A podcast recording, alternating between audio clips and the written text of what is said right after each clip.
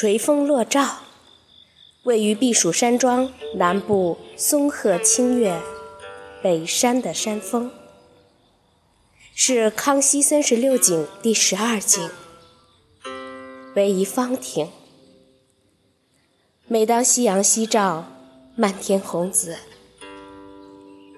东山的庆垂峰金碧辉煌，宏伟壮丽。康熙。乾隆、嘉庆曾在此黄昏之时，率文武百官及少数民族王公贵胄当庭举行蒙古风味的野宴，并观赏庆垂峰落日余晖下的宏伟壮丽的景象。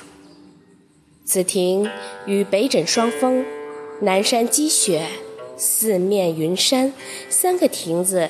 均位于山庄冈峦之巅，遥相呼应。